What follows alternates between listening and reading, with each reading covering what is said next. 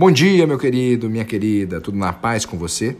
A Parabelo Investimentos hoje traz aqui um livro que pode servir de exemplo, de modelo para você, caso você entenda as mensagens nas entrelinhas, um modelo de como chegar ao sucesso, um modelo de como persistir no seu negócio.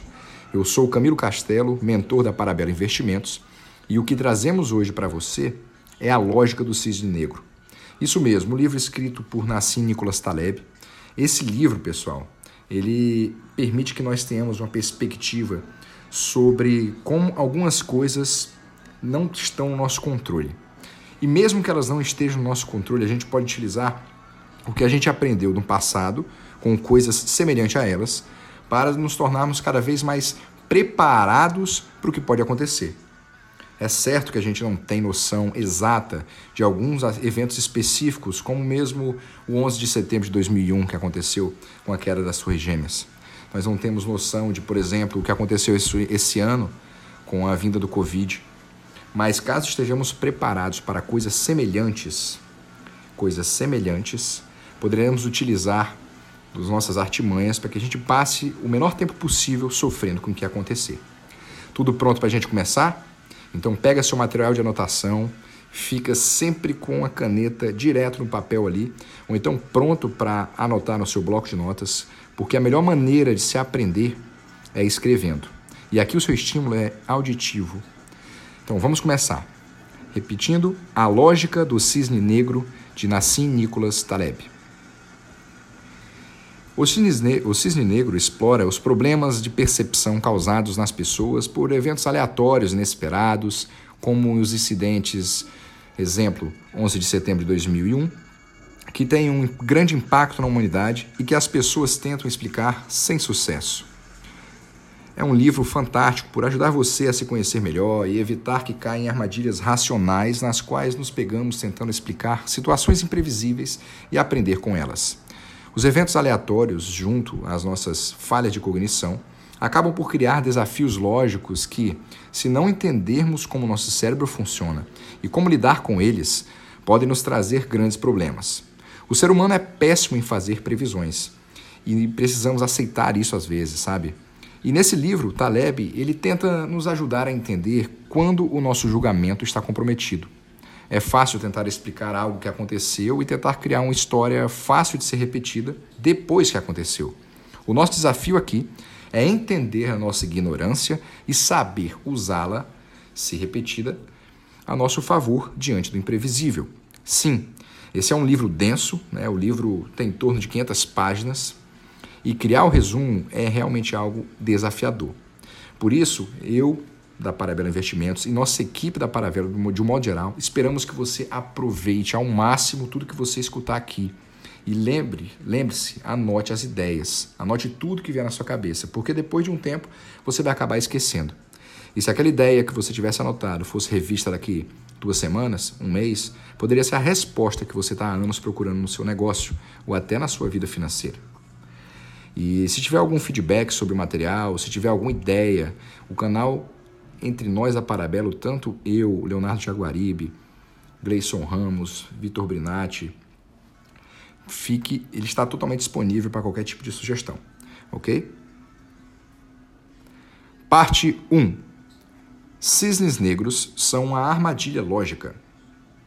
O conceito central de cisne negro se refere ao fato de que, antes da descoberta da Austrália, acreditava-se que Todos os cisnes eram brancos, afinal, ninguém nunca tinha visto um cisne da cor preta. No entanto, eles existem. E nesse livro, um cisne negro é um evento que é raro, tem um impacto colossal na sociedade e é explicável, porém impossível de ser previsto apenas com a análise do seu passado.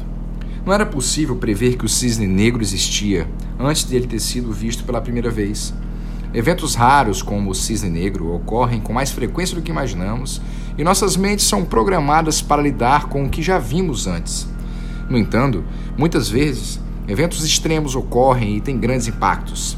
Nossa tendência de ignorá-los vem do fato de que as pessoas tendem a subestimar sua ignorância. Existe muita coisa que não sabemos, mas como se sentir ignorante é algo que não nos faz é, com que nos sintamos bem? principalmente em relação a nós mesmos, a tendência é que a gente não considere essa característica. Nós criamos histórias onde elas muitas vezes não existem. Nós inventamos explicações de motivos pelos quais as coisas acontecem. Afinal, isso é muito mais prazeroso do que se sentir estúpido e ignorante quando algum imprevisto aparece. O conhecimento humano está constantemente crescendo e evoluindo, e a abordagem dogmática de que tendemos a tomar não faz sentido. Não podemos ter certeza das nossas crenças, pois elas nos tornam cegos para os conceitos que estão fora do que julgamos ser verdade. Parte 2: O impacto do altamente improvável. Os cisnes negros são os eventos que causam grandes transformações cognitivas, sejam elas triviais ou imensas, como a destruição de um setor no mercado de ações ou uma crise política. Os efeitos podem afetar profundamente algumas pessoas e outras podem passar praticamente ilesas. O único jeito de se precaver a esses impactos é a informação. Quanto mais ignorante você é, mais provável será que você seja surpreendido por um cisne. Quanto mais informado você for, por outro lado, menos provável é que você seja atingido. Um cisne negro pode transformar todo o entendimento moderno da ciência, impactando a filosofia, a teologia e a física. No século XV, quando Nicolau Copérnico propôs que a Terra não era o centro do universo, as consequências foram imensas em todos os níveis. Ele desafiou a religião, Sim, a Igreja Católica sofreu grandes impactos com esse anúncio de Nicolau. Mas também abriu caminho para a mudança cultural em toda a sociedade e a ciência da época. Os cisnes como esses mudam sociedades e aceleram a mudança do mundo cada vez mais. O que nos faz gerar uma pequena reflexão de que, embora eles pareçam realmente ruins e que afete não só a gente, mas todos ao nosso redor, eles são absolutamente necessários.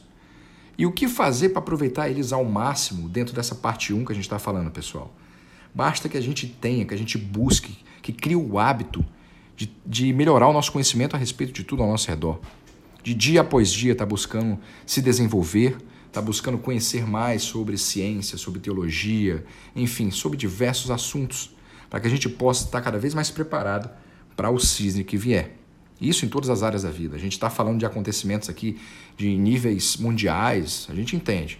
Mas muitas vezes a gente tem que se lembrar também que coisas que acontecem na nossa vida pessoal, coisas que acontecem nos nossos relacionamentos, ou com os nossos pais, ou com nossas namoradas, esposas, ou com os nossos filhos, eles podem representar cisnes negros muito maiores do que coisas que acontecem em escala global, porque aquilo nos afeta diretamente nos nossos relacionamentos.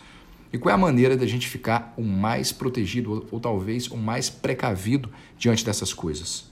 É simplesmente se preparar. Buscar coisas que poderão acontecer no futuro. E aqui eu deixo bem claro que não é esperar por coisas ruins, mas se preparar para as coisas ruins com maior probabilidade de acontecer, mas esperar sempre o que é bom, tanto na vida pessoal, quanto na vida profissional ou na vida dos investimentos. Vamos para a segunda parte agora. Parte 2. Dois tipos de improbabilidade. Para melhor compreender o impacto do improvável, Nassim Taleb divide o conhecimento humano em duas áreas principais da aleatoriedade, separando os dois principais grupos de efeitos improváveis em nossas vidas. Ao dividir o improvável em dois grandes grupos, fica mais fácil de entender como ele nos engana e assim provar nossa incapacidade de fazer previsões. O primeiro deles é chamado por Taleb de mediocristão, descrevendo uma terra onde as médias são a regra. No mediocristão, a nossa amostragem de informações e de dados disponíveis é muito grande, e nenhum fato isolado vai mudar a maneira como o modelo funciona. Os dados, nesse contexto, não são escaláveis, pois eles têm limites mínimo e máximo definidos sempre. Exemplos de informações do médio cristão são características físicas, como altura e peso corporal, e até mesmo o quociente de inteligência, o QI. Uma dimensão como o peso de uma pessoa não é considerada escalável, pois existem limitações físicas relativas a quanto a pessoa pode pesar. Enquanto é possível alguém pesar 300 quilos, é fisicamente impossível para alguém atingir uma tonelada, mil quilos.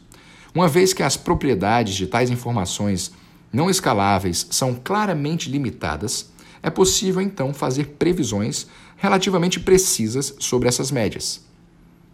Já o segundo território é o extremistão, e é nele que moram os extremos. No extremistão, as informações são totalmente desproporcionais. Elas são muito desproporcionais. E são em um nível em que a única observação pode impactar dramaticamente as nossas demais observações e iludir a nossa capacidade de fazer previsões. O extremo, o extremistão traz o lado não físico, coisas fundamentalmente abstratas. Exemplos de dados e de informações que surgem do extremistão são bem mais diversos. Por exemplo, mortes em ataques terroristas, vendas de livros por um autor, taxas de inflação. Diferentemente de dados como altura e peso, distribuição da riqueza e vendas de álbuns são itens escaláveis. Por exemplo, você pode vender seu livro em formato digital, faz ali o seu e-book, através do Kindle infinitamente. Porque o formato digital não requer que você passe por todo aquele processo mais detalhado de edição, que, que tenha que entrar nas regras da, editoras, da editora muitas vezes e que você tem que imprimir o livro a cada cópia que é vendida. Outro exemplo é a riqueza, que é altamente escalável. É possível para uma pequena porcentagem da população possuir uma porcentagem incrivelmente grande da riqueza. E se você analisar os dados olhando a média, você pode ser iludido com uma representação da distribuição de renda que não reflete com precisão a realidade das pessoas. Parte 3.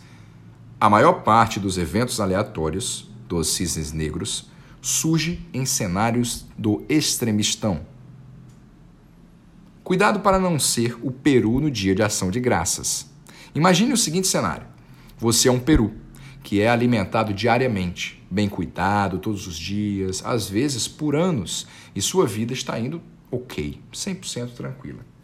Porém, no dia de ação de graças, uma surpresa ocorre. Você não é alimentado e é assassinado e comido pelas pessoas que cuidaram de você todos esses anos ou todos esses meses. Essa é a metáfora de que Taleb usa para ilustrar como observar o passado para predizer o futuro. Ela também prova que os cisnes negros são relativos. Para você, o Peru, o jantar de ação de graças é claramente um cisne negro. Mas para o cozinheiro do jantar de ação de graças, não há surpresa nenhuma nesse evento. Muitas vezes nós encaramos nossa vida como se as coisas ocorressem no médio cristão, quando na verdade a vida ocorre muito mais no reino do extremistão. Para aprendermos a lidar com isso, é preciso aceitar, abraçar e entender a natureza imprevisível do mundo ao invés de tentar ignorá-la, ou pior, de tentar ficar criando justificativas para isso. Isso não vai fazer com que você não seja o Peru, mas ao menos te permitirá não se acostumar com o status quo. Parte 4. Não confie totalmente no seu cérebro. O nosso cérebro nos prega peças, sempre temos a tendência de concluir que frases que soam similares têm significados absurdamente diferentes. Por exemplo, se falarmos que não temos provas de que existem cisnes negros, muitas pessoas podem entender que não existem cisnes negros. A falta de provas de que uma coisa existe não significa que ela não existe de fato. Não é porque nunca houve um terremoto em sua cidade que ele pode nunca acontecer no futuro, não é mesmo? Também existe a tendência do nosso cérebro de buscar evidências sempre, a chamada falácia da confirmação, para quem conhece um pouco de finanças comportamentais, principalmente. O nosso cérebro é acostumado a buscar por provas de que as coisas existem ou que vão ocorrer. Então a nossa mente pensa que se não tiver prova nenhuma, automaticamente a gente anula a possibilidade daquilo acontecer. Então muito cuidado com isso, tá bom? E além disso, dada a nossa ignorância, buscar evidências de que o que acreditamos é real pode limitar demais a nossa linha de pensamento e nos fazer ignorar informações que não confirmam as nossas crenças. Muitas vezes é mais valioso buscar por fatos que vão contra nossas crenças do que os que a corroboram. Isso leva a descobertas muito mais poderosas e permite não sermos tão cegos. E aqui, nessa parte especificamente, pessoal, cabe uma reflexão a respeito de pontos de vista. O que nós enxergamos na realidade, ou o que nós chamamos de realidade, são apenas representações daquilo que está ao nosso redor. A realidade em si não tem como ser observada, vista, porque se a realidade fosse a mesma, a realidade que eu vejo, que você vê, que as pessoas que nós conhecemos fosse a única realidade, não existiria discussão no mundo, não existiria extremismos, nem eventos ou grupos radicais. Por isso temos que entender que a melhor maneira de nos desenvolvermos, de crescermos como pessoas, como profissionais, como investidores, é buscando sempre pontos de vista que são diferentes do nosso. Tanto aqueles que, ok, concordam um pouco com a gente, quanto e principalmente com aqueles que são contra a visão que nós temos. Lembre-se sempre que quando eu abro a minha mente para novas perspectivas, eu tenho chances de pegar ideias ali que eu nunca pegaria se continuasse sempre com minha cabeça fechada com a minha visão de mundo, com a minha representação da realidade. Por isso é importante demais, até dentro da questão de estarmos precavidos para os cisnes negros que poderemos enfrentar, que sempre busquemos novos pontos de vista que vão respaldar as nossas visões. E com o tempo a gente percebe que o nosso sucesso ele foi, foi construído com base em diversos modelos que nós utilizamos para chegar onde a gente chegou. Parte 5 o seu cérebro inventa historinhas, sem querer, quase sempre. Uma outra falha do nosso sistema operacional é que temos o hábito de criar histórias baseadas em coleções de eventos que já ocorreu em nossas vidas ou que têm ocorrido há algum tempo. Ela chama, ele se chama de falácia narrativa.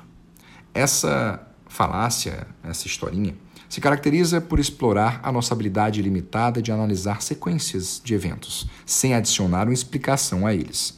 As, as explicações amarram os fatos e os tornam mais fáceis de serem lembrados. Porém, o nosso cérebro sempre busca contar uma história onde os eventos estão correlacionados e fazem sentido. Mas, ao condensar fatos em uma narrativa única, a gente acaba gerando perda de informações e temos uma tendência muito grande de simplificar demais as coisas. Nós acabamos por descartar os dados que não fazem sentido na nossa história, e isso nos deixa a mercê dos cisnes negros. E de uma maneira mais detalhada, pessoal, dentro da programação neurolinguística, essa parte do resumo que estamos falando aqui, ela se refere à estrutura profunda e à estrutura de superfície. Aprenda o seguinte: em um nível mais profundo de pensamento, quem está falando tem um conhecimento completo do que essa pessoa que está falando deseja comunicar a outra pessoa, ou a uma plateia, ou a um público, ok? Isso que ele sabe, todo esse conhecimento sobre um tema, vamos chamar de tema A, né? é chamado de estrutura profunda. E ela opera quase sempre em um nível inconsciente. Para ser eficiente em sua comunicação verbal ou escrita, essa pessoa que está falando sobre esse tema A ela geralmente faz três coisas. Ela omite, ela generaliza ou ela distorce inconscientemente os pensamentos internos e essa distorção, omissão ou generalização é feita com base nas crenças e valores que ela tem, nas memórias e decisões limitantes, estratégias, enfim, que essa pessoa tem. O que quer que você ouça? O que é finalmente dito e escrito, o que, que essa pessoa está falando, né? Sobre o tema A, o produto disso tudo é o que a gente chama de estrutura superficial. E ela é apenas um subconjunto do pensamento original, lá de trás. E pode ser ambíguo ou confuso e levar ao que a gente chama de problema de comunicação. Por isso, nós temos que ter muito cuidado aqui é, com o fato de omitir, generalizar ou então distorcer alguns dados que podem nos prejudicar durante a preparação para os eventuais cisnes negros que poderemos encontrar em nossas vidas. Parte 7.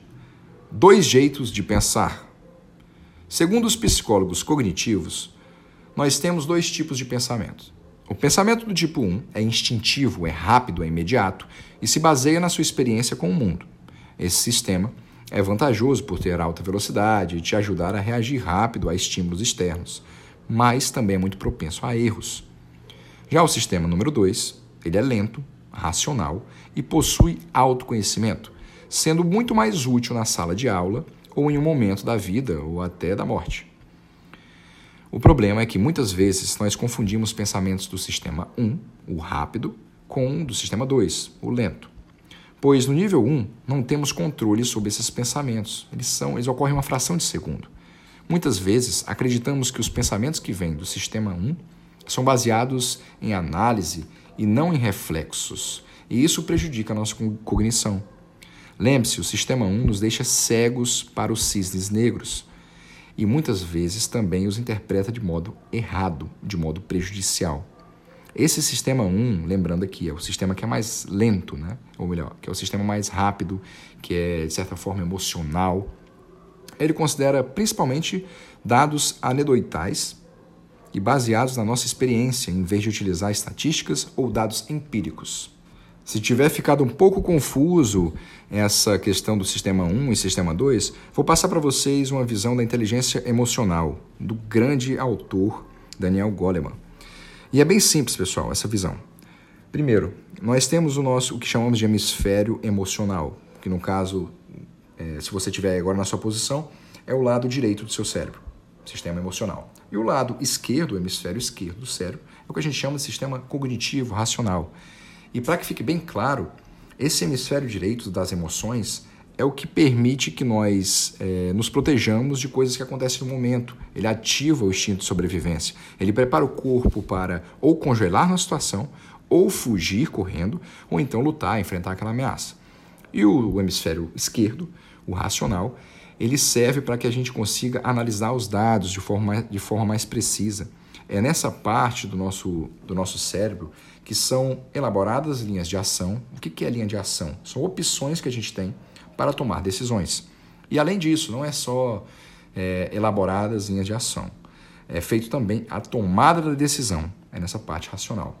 Só que veja bem, para que a gente possa agir e viver de maneira mais fluida, nós temos que ter um controle maior sobre a nossa parte emocional.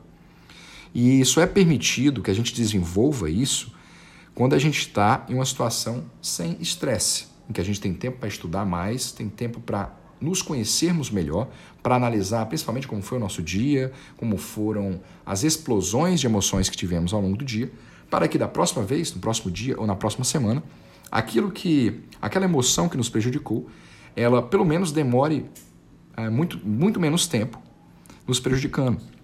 E com o passar do tempo, a gente consiga até diminuir, diminuir, diminuir esse tempo, até que ela chegue a zero. Isso é possível fazer quando nós temos condição de utilizar o nosso lado racional. E quando isso acontece?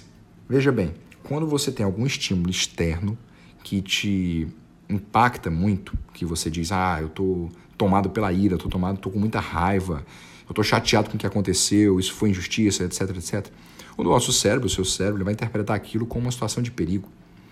E é natural que nesse momento sejam liberados em nossa corrente sanguínea o hormônio conhecido como cortisol, que é responsável por essa sensação de estresse, esse mal-estar. E dependendo do que você enfrentou, ele pode se acompanhar de adrenalina e você fica é, agitado, ativo. E dentro do nosso cérebro, qual é o objetivo desses hormônios ou dessa química na nossa corrente sanguínea? É justamente para solucionar essa situação que o cérebro está interpretando como situação de sobrevivência. É natural que nesse, nesse momento de estresse elevado, de alto impacto emocional, a nossa criatividade fique muito pequena. A gente não consegue interpretar as coisas da maneira correta também. É como se a nossa visão, que antes podia ser panorâmica, e a gente conseguia perceber diversos estímulos visuais no nosso campo de visão, ela passa a ser totalmente de túnel. É, a gente literalmente fica cego, só consegue enxergar o que está na nossa frente. E por que, que isso acontece? A maior parte da atividade cerebral ela fica concentrada no centro do cérebro, que é chamada de amígdala. E ali é feito tudo que é necessário para sanar essa situação que o cérebro está interpretando como de sobrevivência. E a parte que a gente chama como racional, né, que a gente aqui dividiu em hemisfério esquerdo, para que fique mais didático, essa parte ela tem uma atividade cerebral reduzida. Ou seja, se vocês estão lembrados que eu falei há alguns minutos, a parte que é responsável por criar opções, né? olha a importância da criatividade, e principalmente por me permitir que eu tome a decisão pela melhor opção, a opção que vai ser benéfica não só para mim, mas para o ambiente que eu me encontro, ela fica prejudicada, porque eu não consigo pensar direito. É exatamente isso que acontece. E trazendo aqui para a nossa parte, dentro do resumo do livro, esse hemisfério esquerdo, que a gente está falando aqui que é o racional, é, representa o sistema 2, do que o Taleb cita no livro dele. E o sistema 1, que é o acelerado, mais rápido, enfim, ele representa o hemisfério direito, que é o nosso sistema emocional. E de, depois de tantos estudos que foram feitos e o aprofundamento dentro da neurociência mesmo, a gente chega à conclusão de que ah, não é para viver de forma racional sempre, ser frio como gelo. Não, negativo. A gente deve sempre buscar o conhecimento para tentar desenvolver uma forma de equilibrar os dois. Porque é excepcionalmente bom eu sentir emoções, ter as emoções. Só que eu devo ter as emoções certas no momento certo. E isso é uma das definições de inteligência emocional. Eu não posso ser totalmente racional para algumas coisas. Há momentos para eu ser racional, para eu utilizar com plenitude o meu hemisfério esquerdo, ou segundo o Taleb, o sistema número 2, e há momentos para eu ser muito mais emocional, para eu curtir realmente a minha vida dentro do sistema número 1, um, que é o emocional. Parte 8. Você quer fazer algo improvável? Você já sonhou em ser um grande autor ou criar uma grande empresa em um mercado inovador? Se isso é o que você busca, Taleb tem um ponto de vista interessante. O ser humano precisa de resultados e de recompensas constantes, tangíveis, para continuar perseguindo algo. Uma série de pequenas e constantes recompensas geralmente trazem mais felicidade e realização do que uma recompensa só, mesmo que ela seja muito grande. Existem dois tipos de progressos os constantes e lineares e os não lineares, que tendem a ocorrer em grandes saltos alternados com a estagnação. Entretanto, apesar de preferirmos acreditar que o mundo funciona em uma perspectiva linear, esse não é o jeito certo de abordar o problema. As situações não lineares são as mais constantes na vida, e as coisas lineares tendem a ser uma verdadeira exceção. Seu aprendizado vem de coisas tão diversas e, em muitos casos, randômicas, aleatórias, que acreditar que o modelo linear é o melhor modelo acaba se tornando uma falácia, uma mentira que você cria para si mesmo. O modelo linear é adotado nas salas de aulas e em alguns livros simplesmente por serem mais fáceis de serem compreendidos, ou seja, existe um padrão que é seguido através de um processo. Além disso, o ser humano tem a limitação de que, ao ver o passado, ele acaba por selecionar as partes de um processo que se encaixam nas suas impressões. Não é aquilo que ele precisa, não é aquilo que vai realmente ser útil para ele, mas que se encaixe nas suas impressões. Ele acaba ignorando as partes que não estão de acordo com os seus preconceitos. Lembrem lá atrás que eu falei sobre é, a maneira que a gente tanto interpreta quanto a gente o processo que a gente faz para falar sobre algum assunto, né? dentro da, da programação neurolinguística, da PNL. E isso aqui que eu acabei de falar para vocês bate novamente esse conceito, que a gente acaba por omitir, distorcer ou até generalizar. E essa omissão, distorção, generalização é feita com base naquilo que eu gosto muitas vezes, não naquilo que eu preciso, não naquilo que vai me beneficiar ou me tornar mais produtivo. A nossa mente cria um registro que ignora os fatos que não se encaixam no nosso modelo mental. E Nassim Taleb chama isso de evidência silenciosa. Por exemplo, o ser humano tem uma tendência de ver autores de livros famosos como extremamente talentosos e atribuir o motivo do sucesso deles aos seus talentos. Muitos escritores com várias obras nunca chegam a ter um livro publicado por uma grande editora e muito menos se tornarem um best-seller. Por isso, eles acabam não ficando conhecidos pelo público. Como nós não temos acesso aos trabalhos de centenas de milhares de autores que nunca tiveram seus livros publicados pelas grandes editoras, nós temos a tendência de não levar em conta sua importância e sua relevância. Nós, como seres humanos, tendemos a considerar apenas os cisnes negros que tiveram a combinação adequada de talento e sorte do autor para garantir seu lugar no hall da fama. Isso faz com que a presença ou a ausência do talento não possa ser provada como uma causa de sucesso no mundo editorial. A evidência silenciosa são os eventos que não criaram um cisne negro e, por isso, não receberam a atenção do público. Parte 9. O improvável pode estar ao seu lado. Para Nassim Taleb, a serendipidade, as surpresas positivas, elas têm um papel crucial no papel de descobertas da ciência. O modelo tradicional de pesquisa e de descoberta funciona assim. Você busca algo em que acredita, como um novo caminho para a Índia, e descobre algo que não sabia que estava lá. Você descobre a América, que nosso exemplo da descoberta da América, pessoal. Por isso, é importante estar aberto à possibilidade de ter resultados não planejados para as nossas atividades. Isso pode nos ajudar a aproveitar de forma vantajosa os cisnes negros quando eles aparecerem. Existe uma lei em estatística chamada de Lei das Expectativas Iteradas. Ela afirma que a expectativa de atingir um conhecimento por si só é equivalente ao conhecimento em si. Na prática, Taleb explica que esta lei age da seguinte maneira nas nossas expectativas. Se eu espero que algo ocorra em uma certa data no futuro, eu já espero este algo no presente, hoje já. Se você sabe qual a descoberta você fará no futuro, você praticamente já descobriu. Para entender o futuro a ponto de predizê-lo, você precisa incorporar elementos do futuro ao seu presente, ou seja, adicionar componentes de incerteza em seus experimentos. E aqui cabe mais um ponto também, pessoal, da programação neurolinguística, que é o que a gente chama lá de ponte para o futuro. Em vez de você se preparar somente para uma coisa meio que embaçada no futuro, o ideal é que você faça uma ponte para o futuro no sentido seguinte. Você imagina como um projeto que você tem, por exemplo, fazer um intercâmbio na Austrália. Como seria a situação ideal para você fazer dentro da programação neurolinguística e até atendendo o que, Naleb, o, o que Taleb fala aqui nessa parte do nosso resumo. É imaginar todas as sensações que você teria nesse intercâmbio lá em Melbourne, na Austrália, daqui a três anos.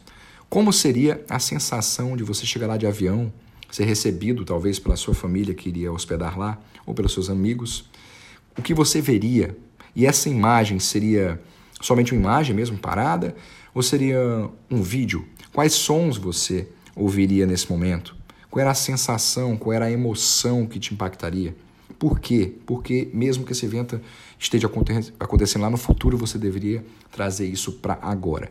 Porque a partir do momento em que você cria essa experiência na sua mente, mesmo que seja uma das probabilidades de acontecer, e que você acabe acertando a forma ou não, isso não importa, você passa a dar ferramentas para o seu cérebro com as quais ele pode trabalhar para tornar mais fácil de enfrentar essa situação e para ajudar principalmente um dos nossos males do século, que é a ansiedade. E cabe o gancho aqui também para quem tiver bastante ansiedade ao longo do dia ou ao longo da vida, pessoal. Uma dica é trabalhar com esse conceito de ponte para o futuro. Se algo está te incomodando muito amanhã, depois, semana que vem, enfim, no final do ano que vem, tente vivenciar isso que vai acontecer como se já estivesse acontecendo. É exatamente o que ele fala aqui, o que Taleb chama de lei que ele diz né, dentro da estatística, das lei, da lei da, das expectativas iteradas. Quando ele fala aqui que você é, pensa em uma descoberta do futuro, trate-a como se você já tivesse descoberto ela hoje. Porque assim você vai ter diversas formas, você vai ter insights, você vai ter ideia de como lidar com isso, de como se preparar. Se você começa a imaginar, é, dentro do nosso exemplo do intercâmbio, que vai ficar muito nervoso se chegar o dia disso, e você tem certeza de que vai ficar nervoso porque não sabe o idioma da maneira que seria ideal dentro da sua mente, enfim. Você já sabe que então você deve se esforçar muito mais para aprender.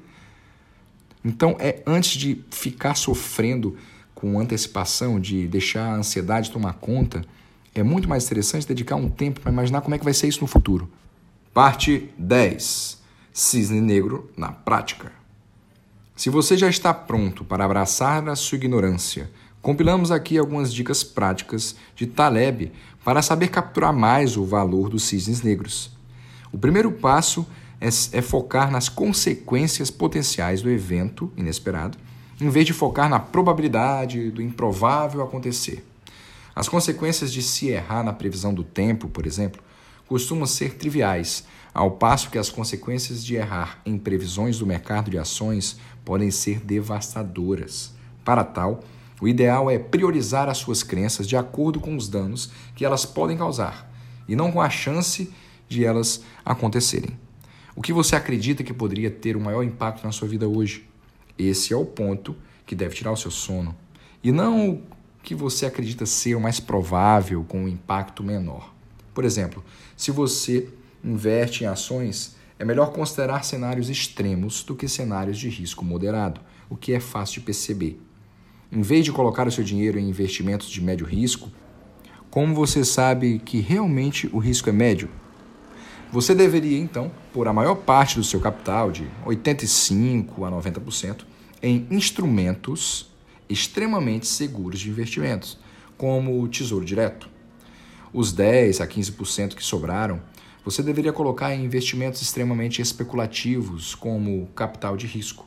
Assim, você não precisa se preocupar com a gestão de riscos e se coloca parcialmente à mercê de cisnes negros.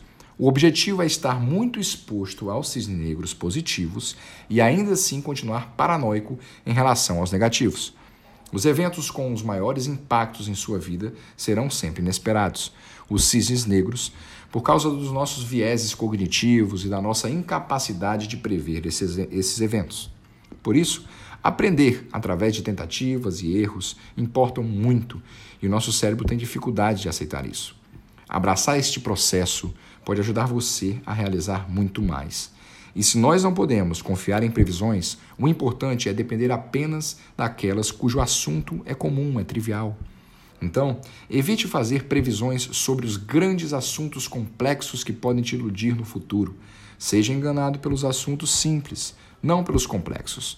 Se o assunto é futuro, você deve ser sempre cético e ter a mente aberta para eventos positivos e negativos também.